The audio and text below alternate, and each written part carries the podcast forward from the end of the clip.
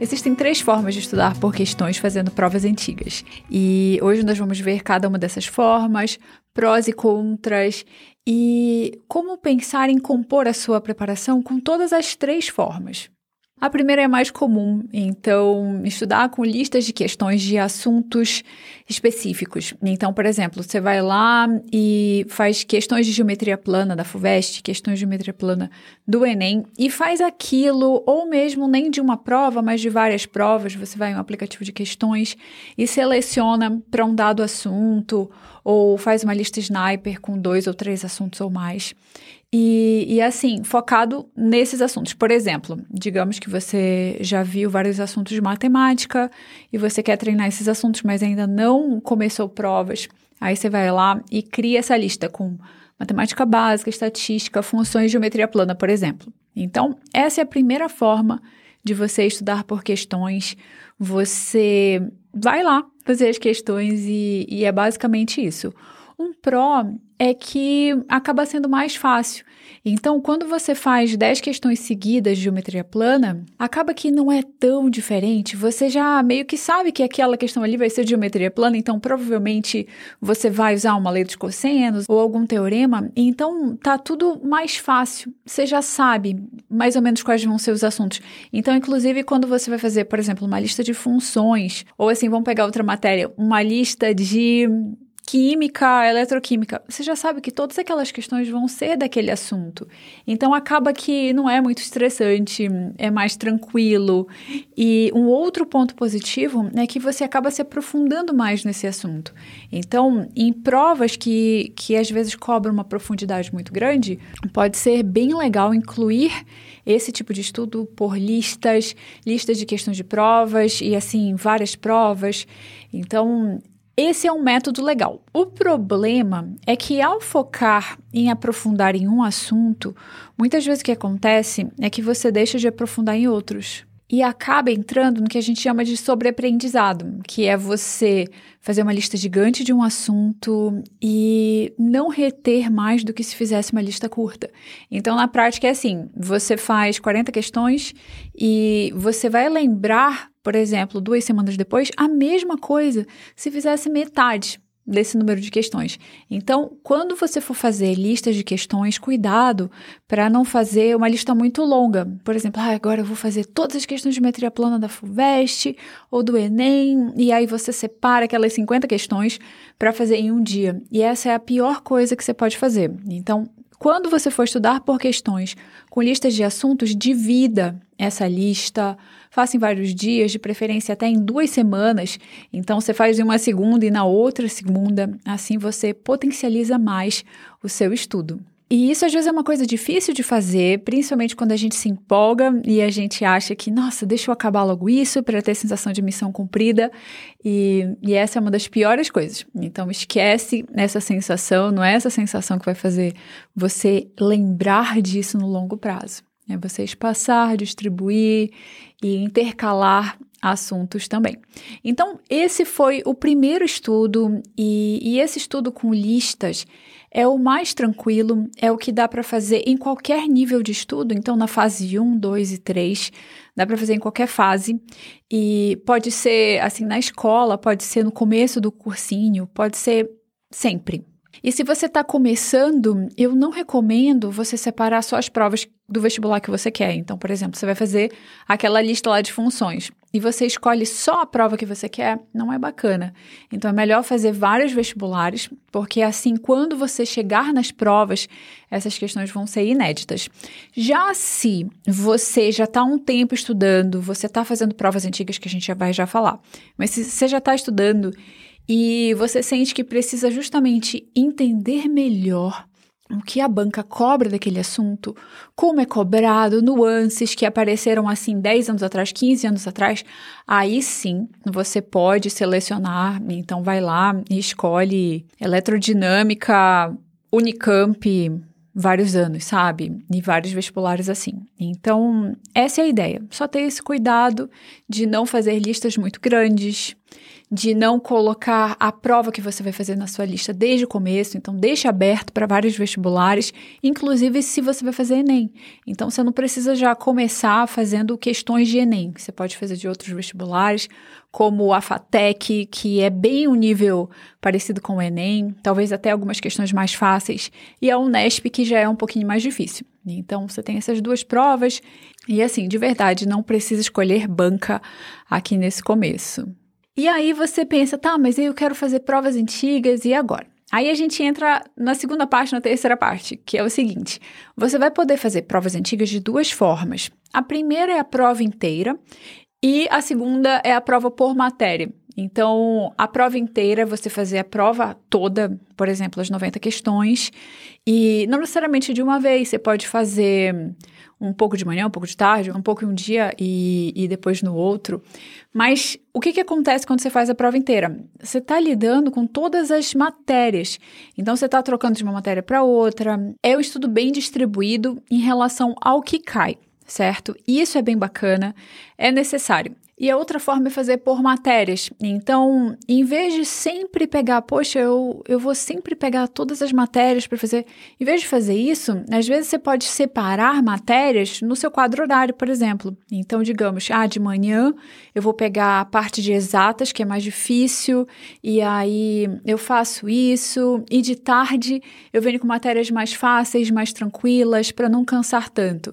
Então, a gente pode distribuir de acordo com a sua energia. E, e isso é uma coisa que eu gostava muito de fazer. Eu adorava pegar o mais difícil, fazer logo, ficar com a sensação de missão cumprida, para o estudo depois ser mais leve. E, e, é muito mais fácil você seguir um estudo mais leve de tarde. Então, claro que veja o que funciona para você. Mas, em geral, essa é uma dica que eu dou. E aí, então, você tem essas duas formas, vamos entrar em detalhes. Primeiro, nessa forma como listas. Então, como você pode fazer listas de provas, entre aspas? Vou te contar o que eu fazia. Então, eu imprimi todas as provas, 15 anos de provas, Unesp, Unicamp e FUVEST. E eu não gostava de fazer a prova inteira, certo? Eu acho que você tem que entender o que funciona melhor para você. Você não necessariamente precisa fazer a prova inteira todo dia. Você pode fazer uma vez na semana, por exemplo.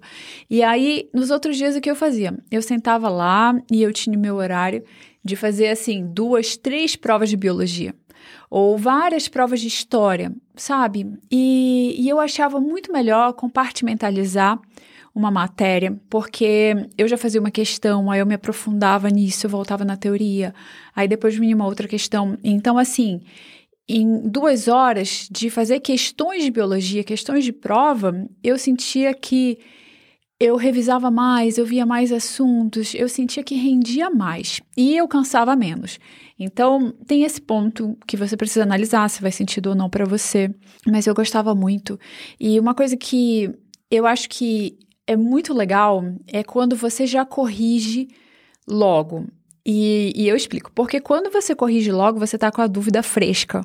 Você sabe o que você quer fazer e você tá curioso para saber aquilo. Sabe? Não é no dia seguinte em que já fica aquela procrastinação, hum, eu tenho que corrigir a prova, ai, e são tantas questões para corrigir. Não, não é assim. É algo mais natural. Então você errou, tá, mas o que que era? O que que era para fazer aqui? E você já já busca o que você tinha que fazer. Então, eu acho mais fácil de seguir uma preparação assim, fazendo listas entre aspas, né, listas, porque na verdade são provas antigas. Então, você ter lá um monte de provas de biologia, de química, de matemática e Assim, hoje, provavelmente eu acho que eu faria em PDF ou em um tablet que funciona melhor do que imprimir todas as provas, mas aí você escolhe o que é melhor para você.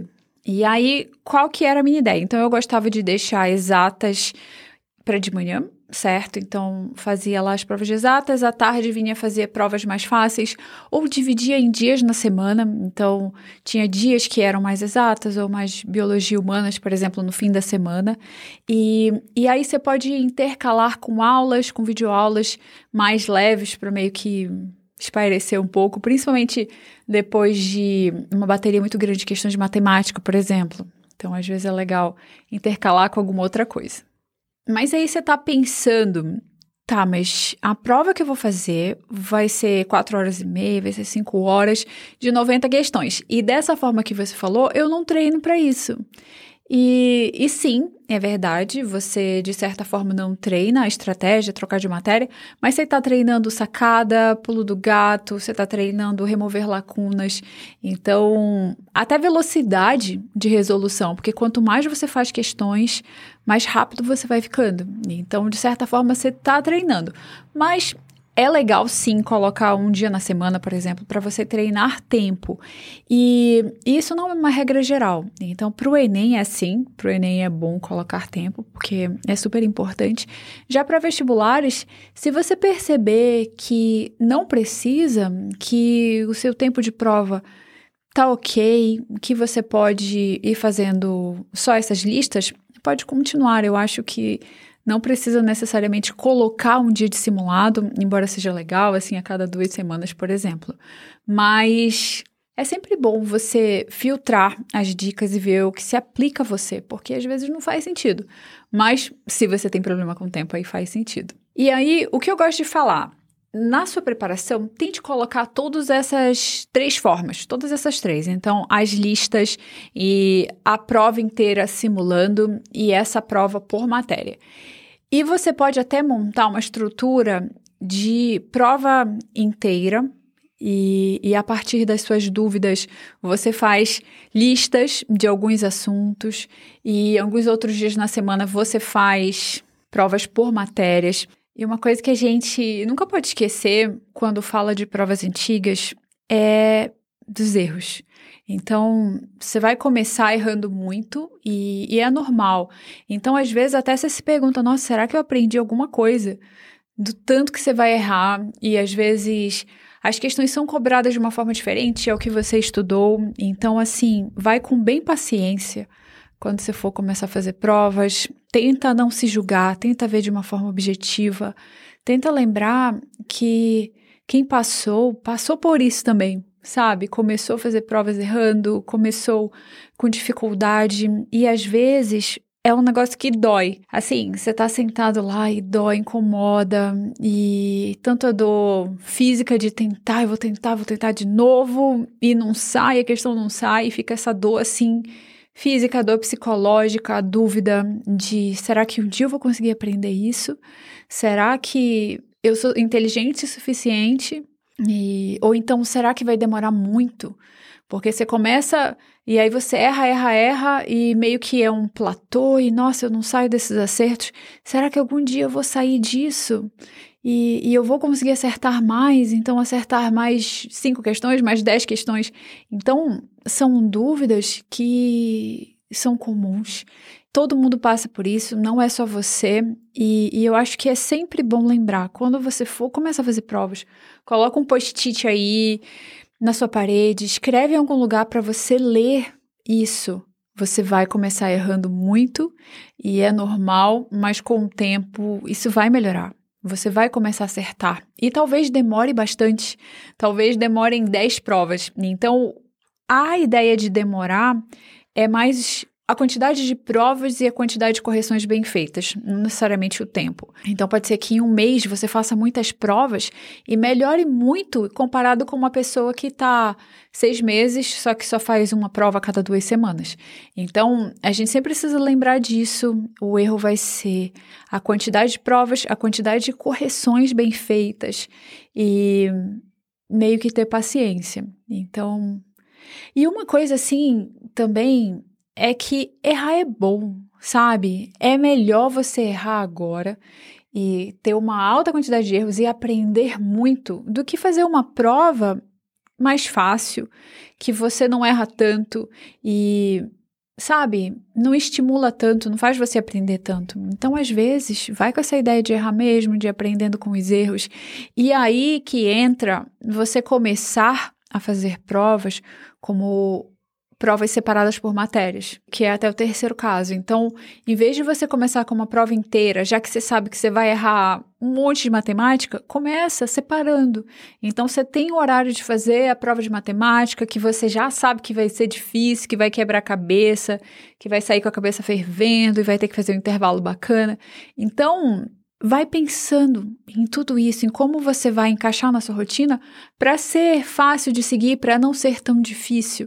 Porque assim, a preparação, ela não precisa ser horrível, sabe? Ela também não vai ser férias, mas ela pode ser um meio termo ali que te dá autoconhecimento, que você passa a se ver, nossa, agora eu tô com raiva da questão, agora eu tô me sentindo mal com isso. Você passa a se observar. E isso vai te ajudar em tanta coisa daqui para frente. Então, lá na faculdade, na sua profissão, lidar com outras pessoas. Então, pode ser um período enriquecedor e, e, que te dá muita maturidade, se você souber como lidar. E, e, é claro que a gente não começa sabendo lidar, no começo dá até vontade de desistir, então você começa a fazer provas e erra tanto, e aí você sai, levanta, ah, eu vou desistir, isso não é para mim, e aí você almoça, descansa, e depois, ah, eu vou voltar. E aí depois no outro dia você desiste de novo, aí você volta de novo, então tudo faz parte. E uma dica para todos esses tipos de questões, por exemplo, tanto a questão como lista de questão, ou provas antigas inteiras, ou provas por matéria, é você separar as melhores questões. As questões sniper.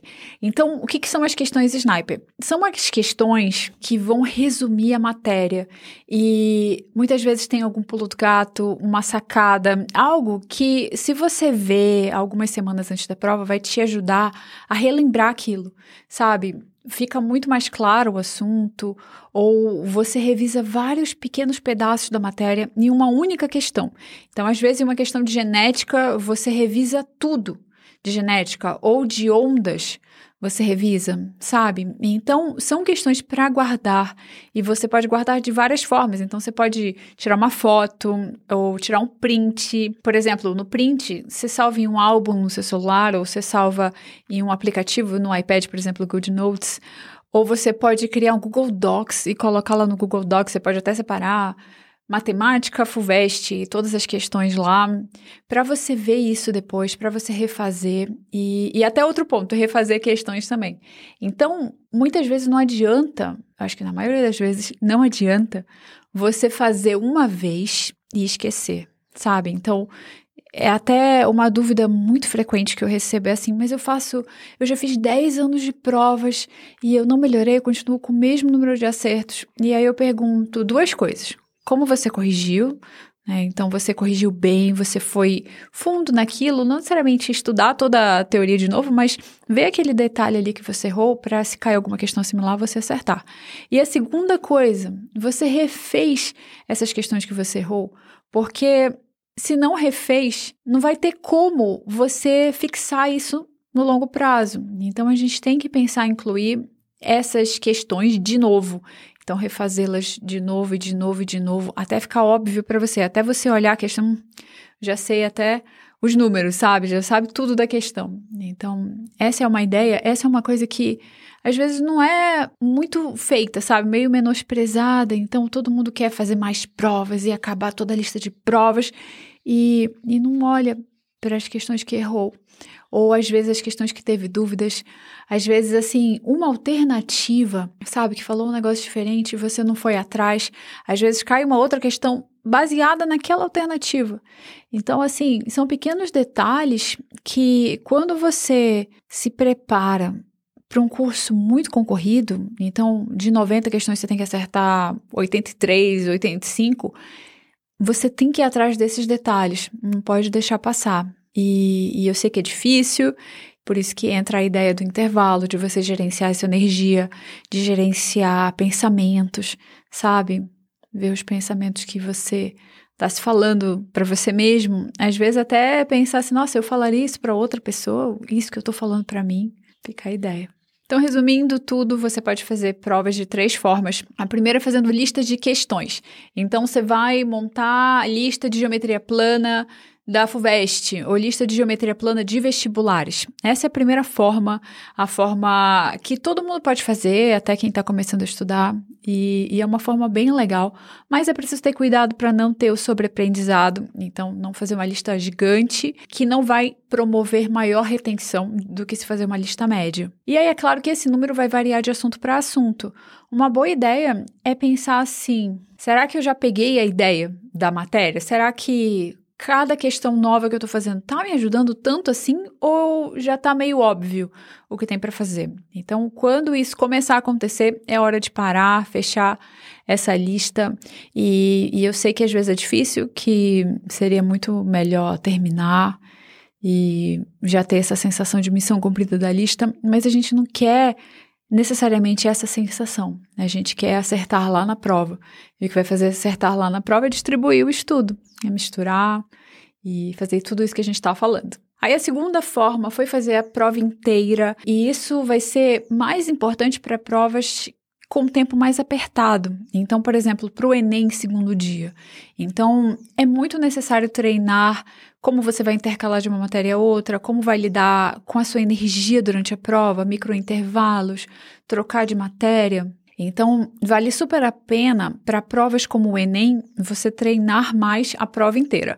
Mas para provas de vestibulares em que o tempo não é tão determinante. Então, o mais determinante é você sabe ou não sabe. Então, não o tempo da prova inteira. Então, quando é esse o caso, pode ser mais legal fazer a prova por matéria. E por quê? Porque assim vai te dar menos angústia na correção, você já vai corrigir na hora e pode ir mais fundo. Então você perde de um lado, entre aspas, por não simular o tempo sempre, mas você ganha indo fundo na correção naquele momento e, e acaba que pode ser um estudo mais tranquilo em geral. E aí, com tudo isso que a gente falou, você vai errar mais no começo, normal, mas o que, que vai acontecer? Você vai remover lacunas, então remover lacunas de teoria, lacunas de compreensão, algo que você não pegou tão bem ou que você não, não aprendeu. Você também vai pegar sacadas, pulos do gato. Então, uma forma diferente de resolver aquela questão que você nunca tinha pensado, você vai ver lá e outra coisa é que você vai revisar melhor, você vai, por exemplo, ao fazer 10 anos de provas da Unesp, FUVEST, Unicamp, Enem, você vai ver praticamente todo o conteúdo. Talvez um ou outro detalhe não esteja ali, mas você vai ver assim, o conteúdo que cai de uma forma bem aprofundada. Então, você vai revisar, vai ser uma ótima revisão e é bem por aí. E agora na reta final nós temos dois cursos, o Sniper completo, então o Sniper de questões completo, e o Sniper reta final. E o reta final é focado, né, na reta final, enquanto que o Sniper completo é focado na preparação como um todo. Então, quando você está começando a estudar, no meio dos estudos e também na reta final. Então, você ganha como bônus o reta final, e além disso, você também ganha o fórum, que é onde você pode deixar sua dúvida. Então, você pode escrever lá: olha, eu estou acertando 30 em matemática, 28 em natureza, e agora o que, que eu faço? Eu já tentei isso, não deu certo. E agora? Quais são as próximas ações? O que, que eu preciso fazer? Então, você deixa sua dúvida lá, você pode printar seu desempenho, pode realmente escrever o que você está passando. E eu, a nossa equipe, que são, assim, aprovados nas faculdades mais concorridas do Brasil, nós vamos responder e te contar: olha, tenta isso aqui, vamos ver se isso aqui funciona. Ou se não, vamos fazer dessa outra forma. Ou então, o que acontece muito é de postar o quadro horário. Então, olha, essa aqui é a minha rotina, o que, que eu preciso mudar aqui? E tudo isso você encontra lá no curso. Além, claro, de técnicas de estudos, de como estudar, do próprio reta final. E tá tudo lá, então vou deixar os links aí embaixo. Então, essa é a ideia do vídeo de hoje, como estudar por questões de provas. E eu espero que você tenha gostado. E se você gostou, aproveita para compartilhar com algum amigo ou amiga. E isso me ajuda muito. Assim, se ajudou você, eu adoraria se você me ajudasse também. E eu espero de verdade que, que ajude, porque assim, é aquilo que eu falei, esse momento de estudos para vestibular não precisa ser tão difícil. Ele pode ser mais fácil, a gente pode aprender para ter autoconhecimento, para criar novas habilidades que a gente nem sabia que tinha. Então, por hoje é isso. Bons estudos. Continue indo atrás dos seus sonhos. O mundo precisa da habilidade que só você tem. E a gente se vê aqui no próximo vídeo. Tchau!